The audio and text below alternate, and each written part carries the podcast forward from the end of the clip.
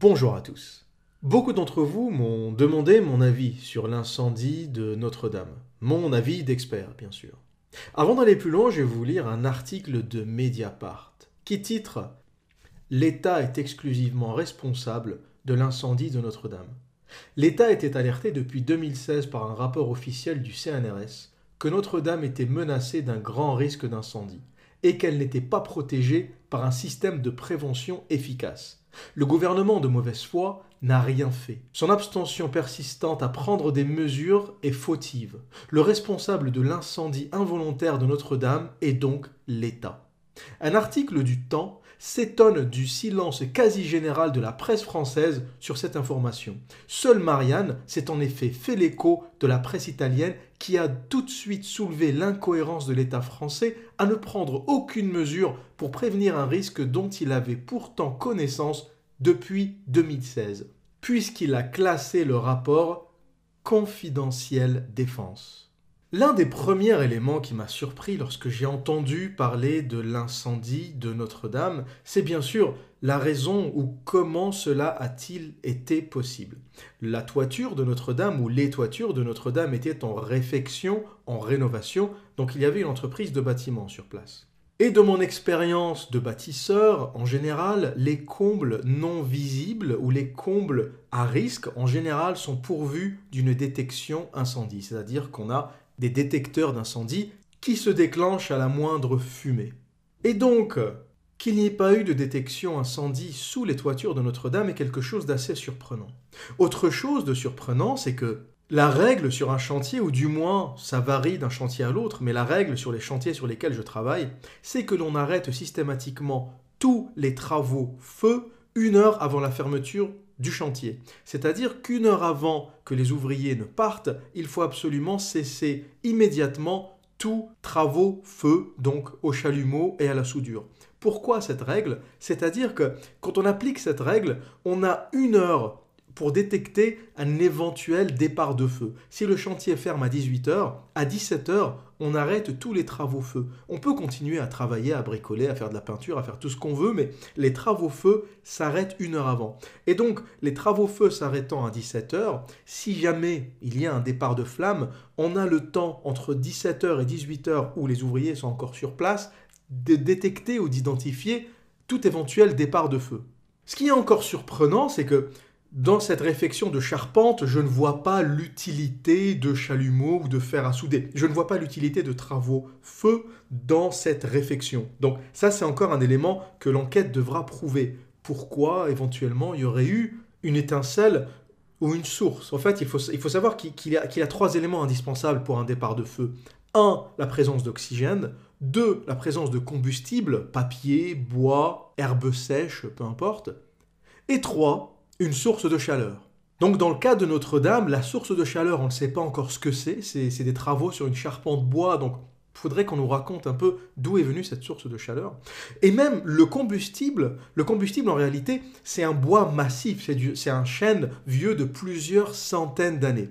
Et je ne sais pas si vous avez déjà essayé de brûler du bois massif, les gens pensent souvent que le, le bois brûle facilement, mais en réalité le bois ne brûle pas facilement. Si vous voulez faire brûler une bûche dense, je vous garantis qu'il faut laisser euh, le briquet ou la source sous la bûche ou la source de feu sous la bûche pendant assez longtemps. En général, pour un départ de feu, on met de la paille sous la bûche et on attend que ça brûle. Et je vous avoue euh, que moi, en faisant des feux de cheminée, euh, des fois, j'ai pas eu la patience d'attendre que ça prenne et j'ai arrosé de quelques gouttes d'essence pour que mon feu de cheminée prenne. Donc, c'est pas évident de faire brûler du bois massif, hein, à ne pas confondre avec des petites branches ou des herbes sèches. Le bois massif, c'est quelque chose qui est assez compliqué à brûler. Donc, ce n'est pas euh, euh, un petit, euh, une petite flamme ou une petite étincelle qui va faire la charpente entière s'embraser. Donc, dans le cas de Notre-Dame, ce qui est suspect, c'est que, un, toutes les dispositions de prévention incendie n'ont pas été prises parce que, un, on devait avoir de la détection incendie sous ces toits, on devait avoir des détecteurs de fumée et des détecteurs de chaleur sous cette charpente. Dans le cas où il n'y a pas de détecteur de fumée, en général, ce qu'on fait, admettons que le système est en cours d'installation et qu'il n'est pas fonctionnel, ce que j'ai fait sur mes chantiers dans le passé, c'est qu'on a eu une présence physique. On est obligé de substituer la détection euh, technologique, la détection euh, électronique de, des têtes têtes, des détecteurs de fumée, par du gardiennage. Euh, en attendant que le système se mette en place. Et donc on a un gardien avec qui on se met d'accord et qui va faire des rondes une fois toutes les demi-heures, une fois toutes les heures et qui va se substituer à la détection incendie. Et on fait ça même sur des tout petits chantiers. Donc je me dis que l'État n'a pas pu faire preuve d'une aussi grande négligence pour l'un des bâtiments les plus visités et les plus anciens au monde. Donc il y a eu une vraie négligence et le niveau de négligence est tellement élevé qu'on pourrait presque se demander est-ce qu'il n'y a pas un élément volontaire là-dedans. Parce que, un, les médias n'en parlent pas, les médias ne parlent pas de la raison de ce départ d'incendie, parce qu'il y avait une entreprise sur place. Pourquoi on ne parle pas de cette entreprise de BTP euh, Qui sont-ils? Euh, Que s'est-il passé pendant cette soirée Où étaient-ils Où étaient les ouvriers? Euh, Si j'étais en charge de cette enquête, la première personne que je foutrais en tôle, c'est le responsable de la société qui faisait les travaux. Alors, je ne dis pas que je le mettrai en tôle parce qu'il est euh, systématiquement ou nécessairement coupable. Je le mettrai à la limite en garde à vue pour comprendre ce qui s'est passé, parce que le chantier pendant les travaux lui appartient, et qu'il doit m'expliquer ce qui s'est passé euh, au moment où les ouvriers ont quitté le chantier, parce que j'imagine que si le feu a pu se développer euh, pendant aussi longtemps sans que personne n'appelle les pompiers, parce qu'en gros on a appelé les pompiers quand on a vu la fumée sortir des toits. Quand la fumée est sortie des toits, c'est que la chose avait brûlé à l'intérieur pendant déjà une heure, euh, voire plus. Donc on a appelé les, pompiers très très tardivement. Qu'est-ce qui se passait à ce moment-là? Pourquoi euh, personne n'a alerté les pompiers? Combien de personnes travaillaient encore sur le chantier? À quelle heure les gens sont partis? Il y a des choses comme ça élémentaires et basiques qu'on devrait savoir. La deuxième, que, la deuxième question que je lui demanderai une fois qu'il m'a dit voilà qui y avait sur le chantier et voilà ce qui s'est passé, la deuxième c'est je lui demanderai mais Qu'est-ce qui a pu déclencher cet incendie? Une charpente bois, je ne vois pas l'utilité des travaux feu, je ne vois pas l'utilité de chalumeau, de fer à souder. Donc, qu'est-ce qui a pu déclencher cet incendie? Donc, j'aimerais bien qu'il me raconte cette histoire. Donc, techniquement, euh, un incendie pareil est pratiquement impossible sans qu'il y ait une volonté de négligence de la part de toutes les parties autant chez l'entreprise de bâtiment qui rénovait cette charpente que chez le maître d'ouvrage, donc l'État ou la mairie de Paris, qui n'a pas mis euh, ni le gardiennage nécessaire, ni la détection incendie nécessaire, parce que ce qui aurait poussé la mairie de Paris à installer la détection incendie, c'est son assurance dommage ouvrage.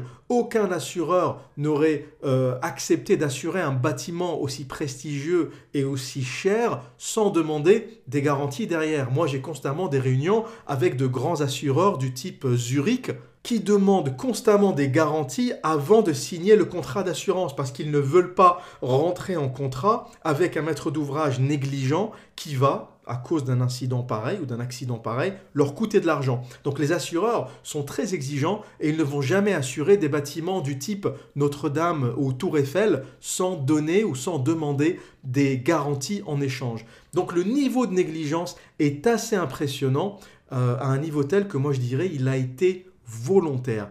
Maintenant, pourquoi on aurait provoqué une chose pareille? Ça, c'est une réponse que malheureusement je n'ai pas. L'avenir nous le dira. Mais, j'ai quelques pistes que je développerai plus tard dans cette vidéo.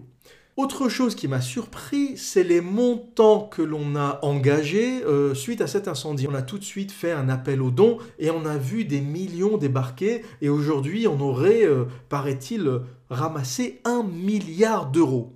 Et tout le monde s'est mis à lancer des, prix euh, à l'emporte-pièce. La réfection coûtera 500 millions, la réfection coûtera entre 300 et 600 millions. Mais qui sont ces gens qui donnent des prix? Ça a beau être Notre-Dame, moi je n'estime pas cette rénovation à 500 millions. Moi je l'estimerais à, je sais pas, 100, 120, 150. C'est impossible qu'on atteigne des montants pareils. Et je vais vous lire euh, un extrait d'un article du Point que je vous mettrai en lien dans la description de cette vidéo qui nous dit Difficile pour l'instant de savoir combien vont coûter exactement les travaux. Seule une expertise détaillée et complète permettra d'en savoir plus dans plusieurs semaines, voire plusieurs mois. Tout dépend de l'ampleur des dégâts sur ce bâtiment multiséculaire.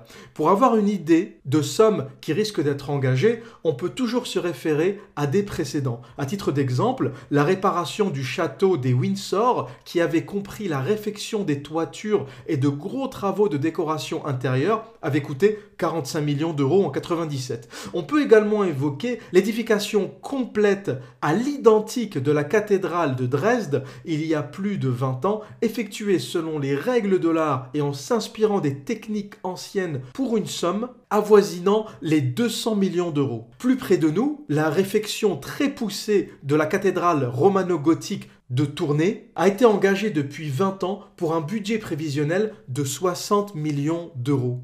Donc des, bâtiments d'à peu près la même, la même ampleur, d'à peu près euh, la même qualité historique, impliquent des montants allant de 45 millions à 200 millions d'euros. Mais comment arrive-t-on à des sommes du type 500 millions pour Notre-Dame? Et c'est là le point que je souhaitais aborder parce que je pense qu'il y a beaucoup d'intérêt, beaucoup d'argent vers cette réflexion et ne soyez pas étonnés si demain vous voyez un logo euh, Vinci pour la rénovation de Notre-Dame. Et bien sûr, Vinci va mettre des prix exorbitants. La charge émotionnelle va faire que les gens vont fermer les yeux. 400, 500, 600 millions, c'est pas beaucoup euh, pour Notre-Dame. C'est, ça n'a pas de prix, c'est intemporel. Alors oui, Notre-Dame n'a pas de prix, mais des travaux, ça a un prix. Soyons un peu rationnels, euh, défaisons-nous un peu de cette charge émotionnelle posons les choses sur du papier à dessin et euh, commençons à dessiner cette charpente. Une charpente, c'est du bois, ça se quantifie, ça se pèse, ça a un prix.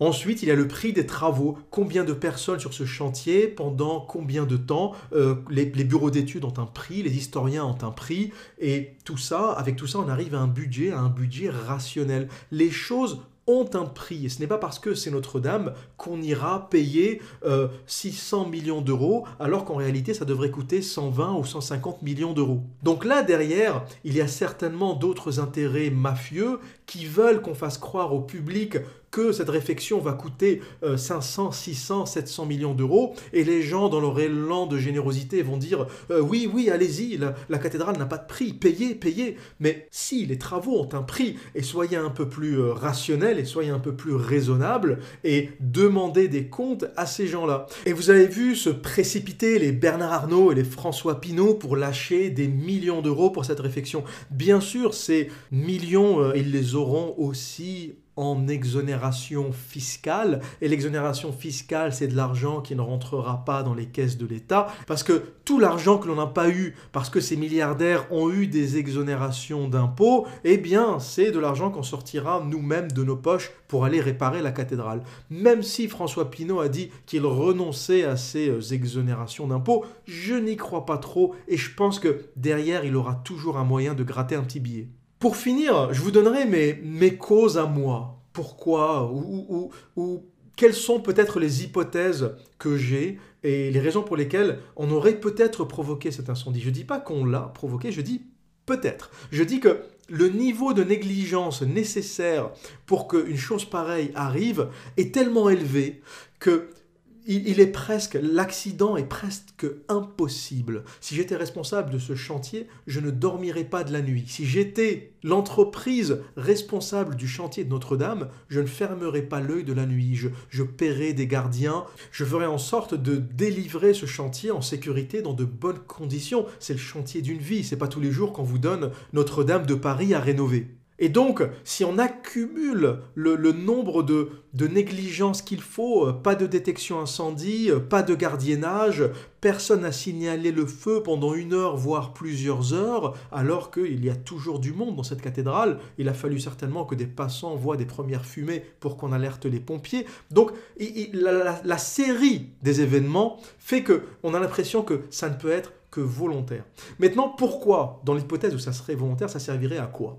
Moi, je dirais qu'en un, Il faut un peu faire oublier euh, euh, les soulèvements, la crise, les gilets jaunes, les, élections européennes. Il faut le Brexit. Il, faut faire oublier un peu aux gens ce qui est en train de se passer et peut-être détourner l'attention par un événement choc, un événement euh, qui ne serait pas du type attentat violent où on tuerait des civils, mais quelque chose d'un peu plus soft qui, qui aurait une charge émotionnelle et qui permettrait de détourner l'attention. Et pendant ce temps-là, ça calme un peu toute la tension qu'il y a autour de Macron qui est sur un siège éjectable, qui sent que c'est la merde au bout de deux ans de mandat. Il est tellement mauvais qu'on a l'impression que ça fait dix ans qu'il est là. Le mec, ça fait deux ans qu'il est là et on n'en peut presque plus. Donc il se dit, il faut qu'il se passe quelque chose, qu'on ait un peu d'émotion, euh, qu'on regroupe un peu la nation autour d'un symbole, et, et, voilà, ça va calmer tout le monde. Ça, c'est l'hypothèse numéro une. L'hypothèse numéro 2 que j'aurais, c'est une hypothèse mafieuse. Parce que quand je vois l'engouement euh, de la presse, euh, des, différents euh, groupes de presse pour ces montants faramineux de 500, 600, 700 millions d'euros, on a collecté un milliard d'euros. Et je vois personne contredire ces montants à part l'article du Point qui nous dit raisonnablement et sagement attention, ne vous emballez pas, comparez les prix à ce qui s'est fait en Angleterre, à ce qui s'est fait pour la rénovation d'autres cathédrales, et vous verrez qu'on parle de 45, 120, 150, 200 millions d'euros au grand maximum. Personne n'a jamais engagé un milliard d'euros dans la rénovation d'une cathédrale. Et je me dis que s'il y a autant d'engouement pour ces, pour ces montants, c'est de faire croire à la population qui n'est pas sachante, qui ne sait pas. Tu dis à quelqu'un, 500 millions pour rénover Notre-Dame, il va dire mais, oh, mais Notre-Dame n'a pas de prix. Mais oui, elle n'a pas de prix au sens symbolique, au sens spirituel, au sens euh, affectif, mais au sens euh, matériaux de, construction, euh, au sens concret, au sens bureau d'études, conception, développement des détails, approvisionnement, ça a un prix. Ce n'est pas... tout, tout a un prix. Tout a un prix. Cette charpente bois, elle a un prix combien de tonnes de, de, chaînes massifs il nous faut, ça se quantifie et, ça a un prix. Donc, même si émotionnellement les gens ont envie de s'emballer et ils se disent on va dépenser ce qu'il faut pour la rénover, rationnellement, il y a un prix. Et euh, il faut y mettre un peu de raison. Et je pense que la raison pour laquelle, sans faire de jeu de mots, on n'y met pas de raison, c'est justement pour qu'on arrive à faire dépenser ces, ces, sommes et ceux qui vont en profiter, ça va être ceux qui vont la rénover. Donc ça sera peut-être Vinci, ça sera Bouygues, mais ça sera un des grands noms euh, du copinage de la même sphère. Ça ne sera pas un petit artisan à qui on va donner cet argent. Euh, rassurez-vous, ça sera un grand groupe qui va bien en profiter et qui, lui, va embaucher de petits artisans, des compagnons, qui va payer aux lance-pierres, qui vont eux vraiment faire le travail. Et voilà comment fonctionne la France. On a en haut de la pyramide, en haut de, la, de la caste, on a les parasites, ceux qui empêchent l'argent de ruisseler vers le bas, qui vont absorber toutes ces sommes, les Bouygues, les Vinci et compagnie, et eux vont donner des miettes aux compétents. Ils vont donner aux, compagnons, aux artisans, aux vrais sachants. Ils vont donner des petites miettes pour euh, rénover cette cathédrale et eux vont prendre le pactole. C'est comme ça que fonctionne le bâtiment de toute manière, pas seulement en France, mais dans le monde, ce sont des méga multinationales qui prennent les contrats et qui ensuite sous-traitent 99% des travaux à de petites boîtes qui, elles, font vraiment le travail sans vraiment voir la couleur de l'argent. Voilà mes pensées, ma réflexion sur Notre-Dame. J'espère que l'on arrivera à restituer de toute façon sa splendeur à cette euh, cathédrale parce que je pense qu'il n'y a pas de débat là-dessus. Il faut la rénover, il faut la restaurer et il faut la restaurer au mieux et à l'identique. Mais je pense que malgré la charge émotionnelle, il faut garder un peu de raison et se poser les vraies questions du pourquoi en est-on arriver là. Il faut que l'État prenne ses responsabilités. Il faut que l'État soit mis face à sa négligence, face à son incompétence, face à ses petites manœuvres politiciennes. Et il faut que le peuple retrouve un peu de raison en demandant des comptes à cet État mafieux, en lui demandant combien coûteront vraiment ces travaux, et en ayant et en gardant l'œil sur euh, la suite des choses, à qui sera attribué ce chantier, dans quelles conditions il se fera, et vous verrez que, au final, ceux qui bénéficient de la crise sont souvent et en général les déclencheurs de cette même crise. Voilà pour aujourd'hui. Et que dire d'autre? Eh bien, comme à mon habitude, prenez soin de vous et à très bientôt.